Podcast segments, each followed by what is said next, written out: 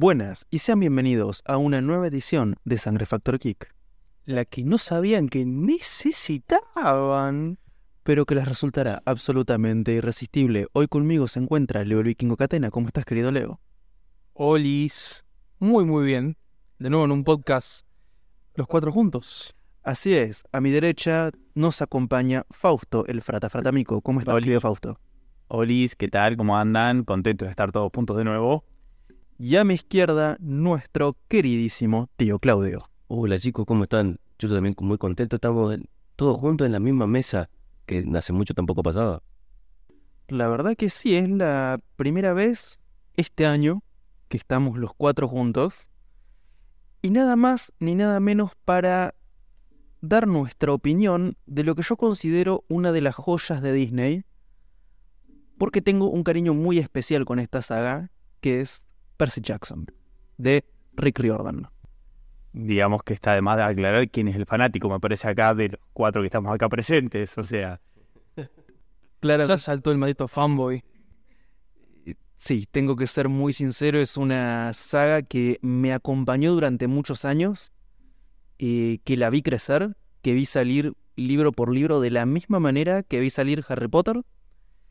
Y aparte tiene ese tema que yo soy un fanático enfermo, que es la mitología griega, que yo considero que está representada a niveles fantásticos. contame un poquito la otra vez que, que estuvimos charlando, ayer creo que fue, antes de ayer, eh, que me comentaste la cantidad de libros que habían sacado, eh, que era una cantidad exagerada. Sí, Rick Riordan es ese tipo de persona que escribe más de lo que la gente conoce. Tenemos solamente de Percy Jackson, de la saga de Percy Jackson y los dioses griegos, cinco libros. A eso le tenemos que sumar cinco libros de mitología romana, ¿sí? que sería el, el post de, de la parte griega. ¿sí? Termina la parte griega, empieza la parte romana. Después de eso tenemos tres libros de dioses egipcios, tres libros de dioses nórdicos y tenemos otros tres libros más de eh, la parte mm, mesoamericana. ¿sí? No solo eso, sino que tenemos dos libros más de la parte oriental, China, Japón, bla, bla, bla. Y además tenemos enciclopedias, obvio. Dos enciclopedias divinas, una con los dioses, otra con cómo está compuesto este mundo. Eh, nada, muy recomendable. Explicaban esa mezcla de dioses y mi- mitología. Una craneada. Bueno, en parte los dioses coexisten. Eso por un lado. Similar a lo que sucede con God of War. ¿Sí? Una cosa muy parecida, que las mitologías como que están en el mismo universo. Por otro lado, específicamente la parte griega y romana son las mismas. ¿En qué cambian? En que los dioses tienen diferentes aspectos. Sí, son medios bipolares. Entonces vos tenés, te doy un ejemplo, a Hera, que es una tipa bastante vengativa, pero una tipa que se queda en su casa, contra la versión romana, que es mucho más agresiva, una diosa que exige sacrificios de sangre. Después tenés a Ares, que la versión romana es Marte, que el Ares griego es un tipo violento, pendenciero, que no le importa nada, que lo que quiere es guerra y ya está, contra la versión romana, que básicamente Marte era la encarnación del buen romano. ¿sí? Un romano que está listo para la batalla, estoico, eh, buen tipo. ¿sí? Ahí están esos cambios. Hay algunos que no los afectó tanto. Zeus, por ejemplo, es bastante lo mismo. Si el Zeus romano y el Zeus griego, o sea, Zeus y Júpiter, son básicamente el mismo dios, le cambia el nombre. Dionisio no tiene diferencia, es exactamente el mismo dios. Pero el, el autor los interpreta como el mismo o son dos distintos con la misma personalidad. No sé si me explico, o sea, No. dentro de los libros. es físicamente lo mismo, pero para la parte griega se comporta de una manera y para la parte romana como que cambia y se comporta de otra. Bien bipolar. Sí, mismo cuerpo, dos mentes. Temita de personalidad importante. Sí, sí, sí, sí, totalmente. Pero eh, la verdad están muy buenos los libros. Sobre todo si estás creciendo ese tipo de libro que crece con vos. Eh, igual que Harry Potter, hay que leerlo según vos tengas la edad del personaje. Y es la manera en la que más lo vas a disfrutar. A igual que Harry Potter, el primer libro léelo cuando tengas 11 años. Bueno, En este caso, los libros de Rick Riordan, el primer libro, Percy Jackson y el ladrón del rayo, léelo cuando tengas 11. Es cuando más lo vas a disfrutar y más vas a entender y relacionarte con el personaje. Me pasé por 17 años. Siempre. Bueno, hablando más del un poco ya de la serie, es una cosa que cumplieron. Porque el actor, por lo menos la edad que simulan, es un adolescente, preadolescente de 12 años. Exactamente 12 años. Así Me que parece importante hacer, hinca- hacer hincapié igual en la diferencia con las películas, que en películas era, parecía bastante más grande. tenía ¿no? 17 años las películas. 17. Exactamente. Bueno, es una licencia que se dan generalmente en el cine por una cuestión de que emplear niños es complicado. Pero bueno, Disney tiene la varita mágica y hace lo que quiere. Y si quiere contratar menores de edad, los contrata. Una pregunta. eh, la película se llama Percy Jackson y el ladrón del rayo. Exactamente. Y acá se llama Y los dioses del Olimpo. ¿Es por una cuestión de más cosas con el libro? El tema es que la saga es Percy Jackson y los dioses del Olimpo. ¿Sí? Y es justamente el nombre de una de las enciclopedias.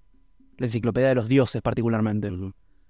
Pero es lo mismo, está contando la historia de Percy Jackson y el ladrón del rayo, que es el primer libro. O sea que la saga completa se llama Percy Jackson Y y... los dioses del Olimpo. Ah, está. Es una premisa de que puede que salgan todos los libros. Pues digo, con la serie mostrando... Bueno, Bueno. la idea que esto ya está anunciado por Disney es que van a ser cinco temporadas, cada temporada de un libro. Excelente. Como HBO con Harry Potter, ya que no lo nombramos, Exactamente. siete temporadas, una temporada por libro. Vamos a ver, tengo ganas de ver eso. Retomando, yo siempre aclaro y siempre repito, no, no me gusta leer, o no sé si no me gusta leer, nunca me enganché a una lectura, ni estoy bastante grandecito, así que siempre fui fanático de las películas porque de bebé tenía un videoclub. Así que las películas de Percy Jackson las vi, sé que eran bastante falopa, pero me gustaban. Después la segunda se cancelaron y nada, cuando vimos la noticia hace poquito, no, hace el año pasado, el anterior, nos entusiasmamos mucho.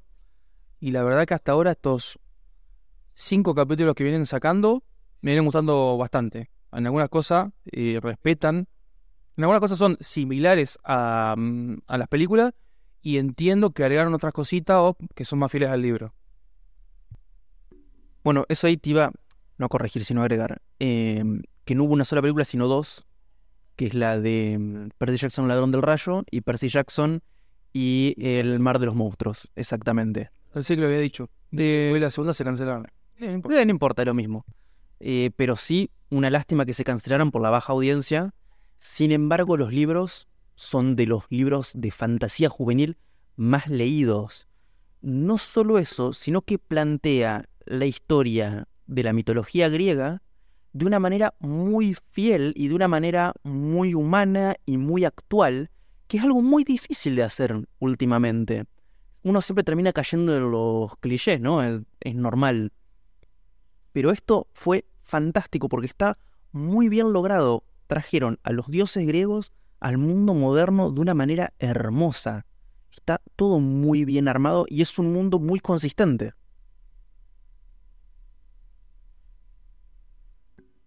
¿Y qué opinas con, con respecto, como siempre vamos a caer en el mismo, eh, los cambios de etnias de, la, de los semidioses? Inclusión forzada. ¡Uy! A ver, ¿tenemos inclusión forzada? Sí. Mm, Me interesa más o menos. Mi problema particularmente no es con el color de piel de los actores, que eso me da igual, más allá de que estaría bueno que respetaran ciertas cosas del libro, pero lo que sí me conflictuó fue el tema del color de los ojos, ¿sí? Porque es algo que en el libro se hace mucho hincapié en que, por ejemplo, los hijos de Atena tienen todos los ojos grises y tienen una mirada sabia. Bueno, lo podían hacer con CGI, ni siquiera hacía falta que se pongan unos lentes de contacto. ¿sí? En el caso de Percy, bueno, tiene los ojos color verde mar, que eso me sirve, que está perfecto. Eh, el Grover indio, bueno, está, ni me va ni me viene.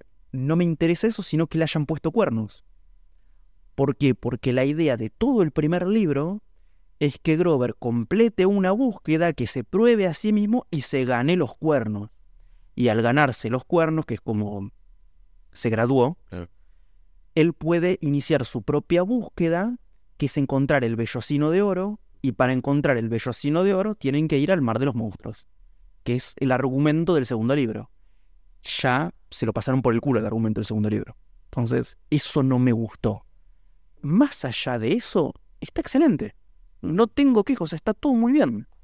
Sí, a mí particularmente no me importó para nada, ni, ni lo, ni lo sentí de lo que la, la protagonista Annabeth, ¿se llamaba? Annabeth. Hayan hecho de piel oscura. La verdad que no me molestó para nada, así que eso me va ni me viene. Y hablando de de los capítulos, ya está, yo lo que digo, cambiaron algunas cositas con respecto a la película, como yo lo único que vi son las películas, lo comparo con eso y yo creo que, en mi opinión personal, viene siendo muy superior. Parece un poco más infantil, dijo el profesor, porque son chicos más chicos. Entonces es como que uno la ve un poquito más infantil, ¿no? Sí. A comparación con las películas. Pero bueno, se entiende.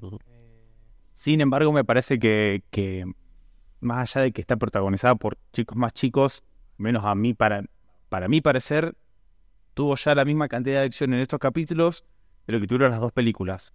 Me gustó mucho porque fue consistente en, en el hecho de que a pesar de que él era un chico de 11 años, no era el típico bobito, o sea, no te lo, no te lo plantearon como un boludito por el mero hecho de ser más chico, sino que en cuanto a personalidad al menos era bastante parecido al de la película. Obviamente yo me baso también en la película porque yo los libros no los leí. Pero a mí me tuvieron muy atrapado los cinco capítulos. Es más, terminé el quinto sin darme cuenta y digo, puta madre, tengo que esperar hasta el martes que viene para verme otro capítulo más. Y más, el 4 termina de una manera que, que ni cuenta te das, porque el, el quinto sería una continuación directa. O sea, entonces como que entre uno y el otro tranquilamente podrás hacer un capítulo entero. Pero dura 30 minutos, dura 40. Para mí tienen poca duración, no sé qué opinan ustedes, pero yo creo que hubiese, me hubiese gustado que los armen de 15 minutos más, al menos. Sí, pero es, es así, es más llevadero. Estoy de acuerdo con que los capítulos son cortos, pero también hay que entender otra cosa. El libro es corto. ¿Sí? Es un libro que tiene 300 páginas con toda la furia, con dibujos. ¿Sí? Ah, 300 páginas con dibujo y letra grande. En ¿Unos formato dibujitos? chiquito. Sí, sí, dibujito. Sí, sí, sí. Eh, mí. Pero son libros para niños. Es como Harry Potter 1. Es un libro cortito, digerible, fácil de leer, que lo empezaste a leer una tarde y lo terminaste a las dos horas. Sí, si tenés hábito de lectura, lo lees enseguida. ¿Cuántas páginas tiene Harry Potter? El 1, Sí. 126 páginas. Ah, yo te iba a putear porque este, lo lees en dos horas y el tipo tiene 500 páginas, ¿viste? No, en el culo. Y yo leo 700 páginas por hora en físico. Soy un enfermo. No, sí, tipo, si no, tiene algunos, algunos integrantes tienen problemitas, pero bueno, igual lo, lo sobrellevamos. Igual, igual nos queremos. Vamos a la serie más fina. ¿Qué, qué opinan de la serie hasta ahora? Los primeros, primeros cinco capítulos. ¿Cuál es tu capítulo favorito? Eh, yo en un principio, voy a ser honesto, me, me parecía, me, me preocupaba que se parezca demasiado a la película, al principio, porque era así, igualito. Después, hablando con ustedes, eh, record- supe que era un libro, entonces bueno, ahí tenía un poco sentido que se parezca. Eh, para mí, hasta ahora no tengo un, un capítulo favorito, así. ¿Por qué? Porque se, por la similitud con la película. Vamos a ver más adelante si me, me llega a atrapar, eh, o sea, para decir que ese que sea más favorito. Ahora, mi favorito yo creo que es el de Medusa. Hasta ahora. Creo, porque yo tengo una, más una afinidad con esa, esa parte de la película, me había gustado mucho. Eh, y bueno, esto, igual estos últimos dos capítulos estuvieron muy buenos. Está bien sabrosona Medusa. No sé ustedes qué opinan a mí. Yo, pa, pa, una gana que me convierta en piedra de momento. Bueno, eso es algo que me gustó mucho. Que a, a Medusa le pusieran a una mujer muy linda. ¿Por qué? No sé si ustedes recuerdan en la película que habían puesto a Uma Thurman. Uma Thurman será, es una actriz de recontra renombre, es excelente, pero tiene un defecto para mi gusto, que es una mujer muy andrógina. Sí, es una mujer que vos la disfrazás de hombre y sí, es un hombre. Terminología fina, pensé que era fea. Amamos. El, el profe logra decir cosas con, con tan delicadeza que uno no se da cuenta. Pero a ver, justamente la gracia de Medusa es que es un personaje contradictorio. Es un personaje sexy, precioso, linda, muy linda, pero que Atena la maldijo. La maldijo con cabellos de serpiente. ¿Por qué? Porque se revolcó con su tío. El tío de Atena, que es Poseidón. ¿Sí? Entonces dijo, ah, así que estás haciendo el frutifantástico en mi templo. Bueno, pum, cabello de serpiente. Y el tío no le hizo nada porque machismo, o lo que sea. Gregos. Porque eso las mujeres, se la agarran con otras mujeres en vez de agarrársela con el vago. Claro. con esta me cancelan, con esta me cancelan. Pero sí, es, es parte de la gracia que sea tan preciosa. Porque la verdad que es una mujer divina. Justamente por eso fue la castigó. Claro. Igual a mí pun- puntualmente me faltó un poco de acción en la parte de Medusa. No sé si le habrá pasado lo mismo. Yo no sé si será muy fiel al libro en esa parte, pero es como que esperaba, eh, después que se metieron a ese salón tan grande, yo pensé que le iban a explorar un poco más, que me iban a dar la posibilidad de poder conocerlo un poco. La mataron muy fácil. La mataron muy fácil. Y que ellos tengan la posibilidad de demostrar su valía, digamos, a través de acciones. Y ¿No? yo, yo tengo un cosa con eso. Viste que en el en la mitología, Percy lo, lo mata con, con Perseo. Perseo, lo mata con, con el reflejo de su escudo. No. Usa el reflejo de su escudo para distraerla. ¿Sí? Que es un escudo que justamente le da a Atenea. Ah, pensé que usaba el reflejo para ver dónde estaba ella si no la miraba a los ojos. No, no, no. Usa el. O sea, sí, usa el escudo para poder ver por ¿Dónde ella? está, Sí. ¿sí? Y si él se protege con el escudo para no tener que verla y le corta la cabeza, ¿sí? Ahí tenemos otra de las relaciones con el mito de Perseo, ¿sí? Y aparte, el Perseo original, que era hijo de Zeus, ¿sí? Tiene esa cosa de ser un poquito rebelde, ¿sí? Lo mismo que Percy, que lo primero que hace cuando la mata, la mete en una caja y se la manda a los dioses. Tomen, este es problema de ustedes, chicos. Un genio total. Es un crack, un crack. ¿La pasó? Sí, Ah. pasó la película, pasó en... ¿Cómo es que se llama esto? ¿En el libro? En el libro, pasa la serie, que bueno, no quiero spoilear, pero no es la última vez que vamos a saber de la cabeza de Medusa. Ah, mira qué bueno. Sí, Y bueno, eso es que es una herramienta fenomenal. Puede liquidar a cualquiera. Bueno, no solo a cualquiera, logra liquidar a Tifón, el monstruo diseñado para matar a los dioses. Decíselo a Kratos, si no era, si no era útil Medusa, la cabeza de Medusa. que inclusive Atenea la porta en su propio escudo, porta la cabeza de Medusa en su propio escudo. Es una de, la- de las gracias de Atenea. Eh, ¿quién? Diciendo, me mamé. Es que la victoria de Perseo sobre Medusa es gracias a Atena, porque ella es la que le dice, che, usa el escudo reflectante. Ah, le tenía un odio. Sí. Ah, la metida medusa ahí, bueno. La menos resentida. y te agrego algo, no hay una sola, son tres. ¿Las medusas? Medusa son tres. Ah, dando vueltas. Porque en realidad Medusa tenía dos hermanas y las tres son conocidas como las gorgonas, que son todas iguales, todas con pelo de serpiente, pero como que las maldijo en, En conjunto. en conjunto. Cáguense todas, te cagás vos y te cagás tus hermanas. Mira qué maldita. Qué perra, mi amiga. O sea cuando maldijo a Medusa, en realidad maldijo a las tres hermanas. Maldijo a las tres hermanas, porque las hermanas la encubrieron,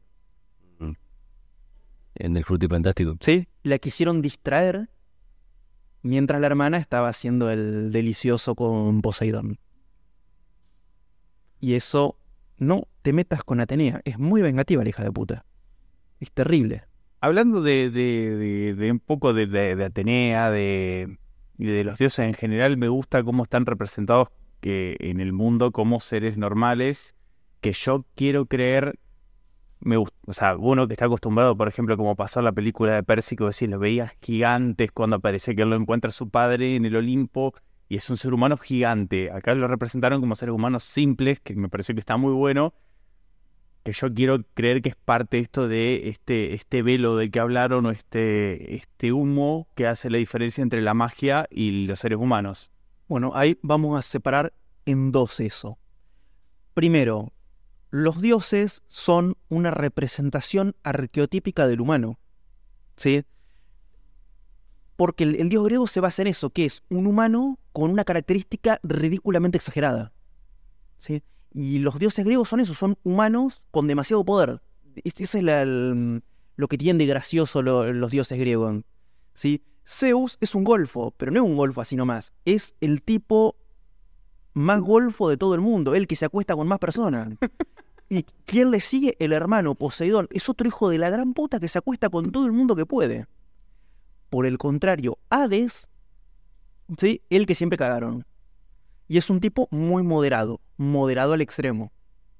Sí. O sea, es un poco el estereotipo que mostraron en la película, las películas, las primeras películas, digamos. Exacto. Que era un, era un poco más eh, tranquilo, por decirlo de cierta forma, o más correcto que los hermanos. Exactamente. Hera es una, man- es una mujer celosa, pero no es una mujer celosa, es la mujer más celosa.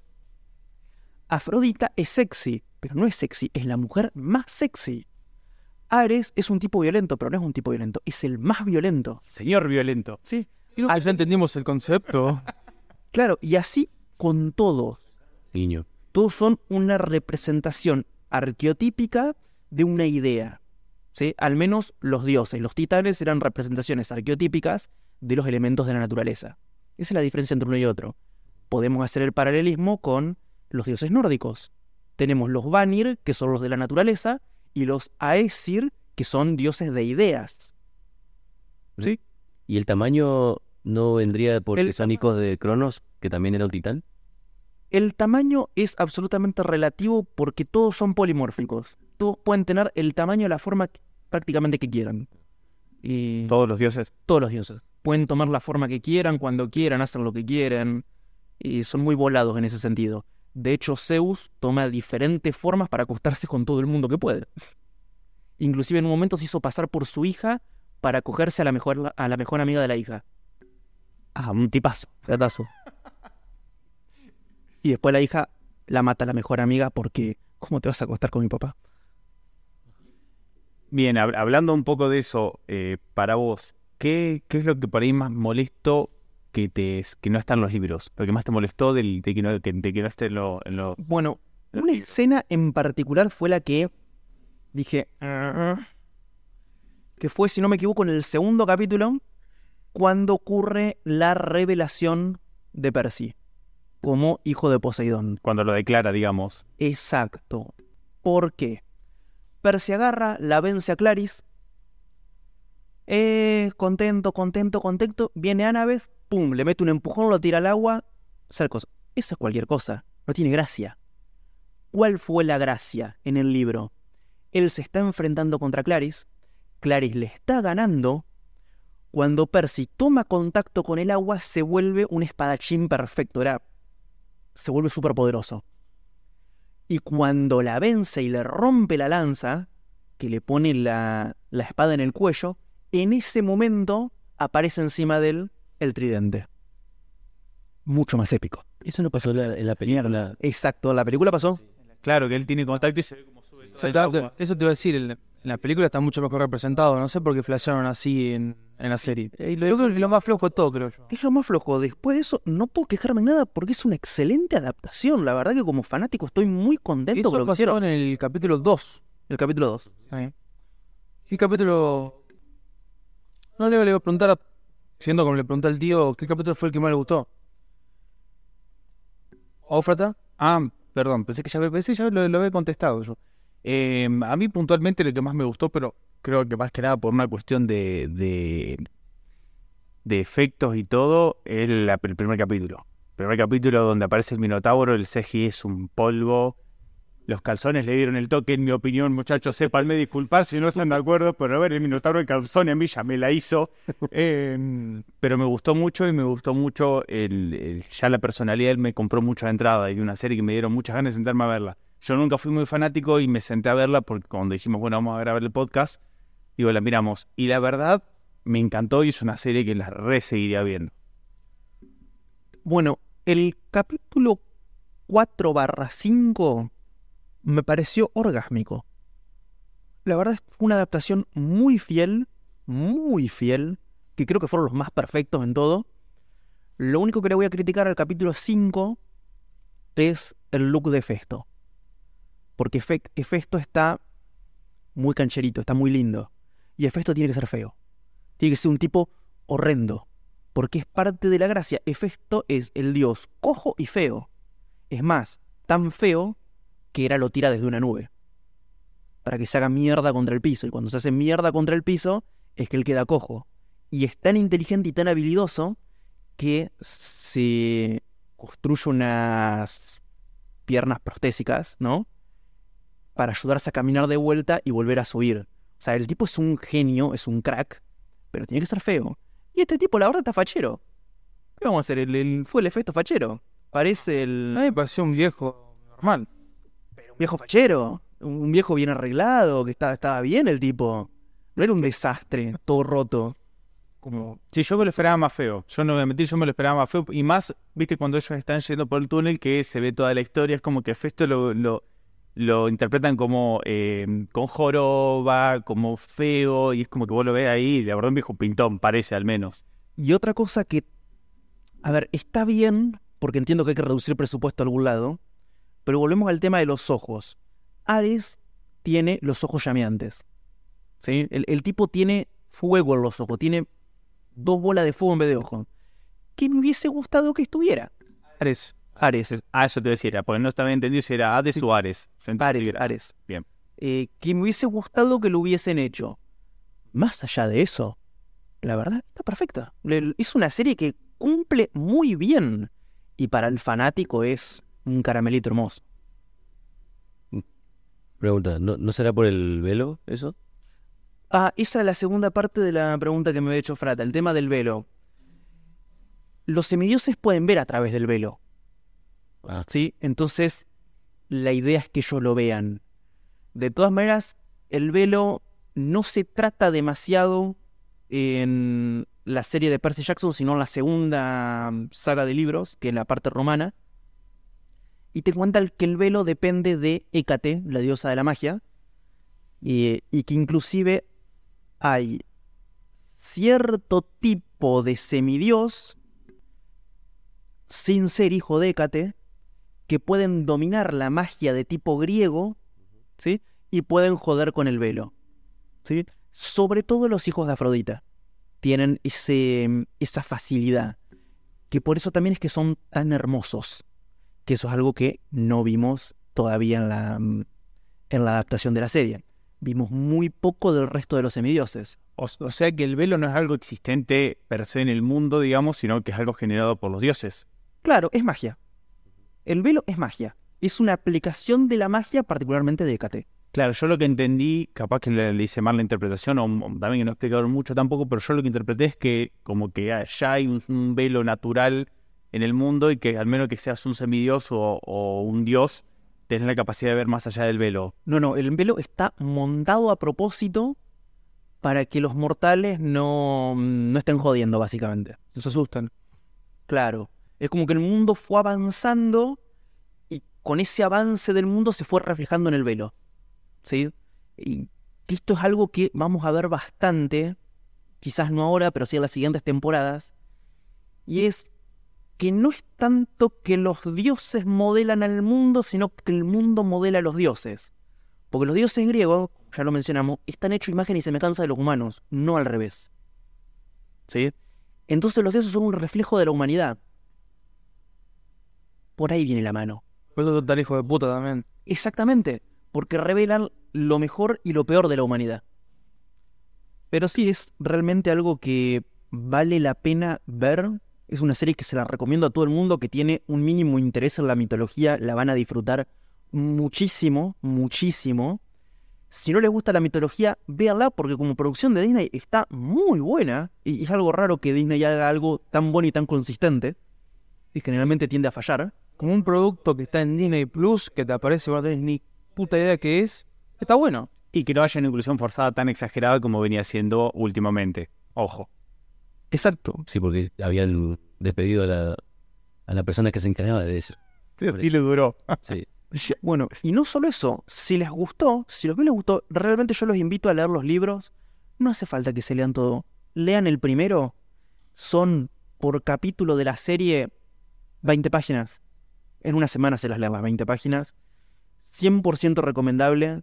Sí, tiene dibujito. A ver, está lindo el, el libro. Página pirata para... Ustedes eh, lo googlean. No, no lo podemos tirar, pero lo googlean. Y si no, me escriben que los paso. No tengo ningún problema, yo los regalo. Si les gusta el podcast, si lo apoyan, si muestran interés, o sea, que les gusta Percy, vemos si podemos, vamos hacemos el sacrificio de hacer un, a los cuatro capítulos que quedan, eh, podcast semanales, y si no, haremos uno al final de la temporada para hablar de la temporada completa. Así que nada, les recordamos que nos pueden seguir en todas nuestras redes sociales. Acá abajo están los links. Pueden encontrarnos en Spotify, en Evox, en YouTube o cualquiera sea su plataforma de podcasting favorita. En Twitter. Como estamos en Twitter, Estamos como Geek Sangre porque un hijo de puta nos robó el nombre y todavía no lo devuelve y no creo que nunca lo vaya a devolver. no, no. No, ya estamos resignados. Como decir, bueno, si quieren interactuar con nosotros, integran ahí directamente, hablan con nosotros, estamos casi siempre conectados.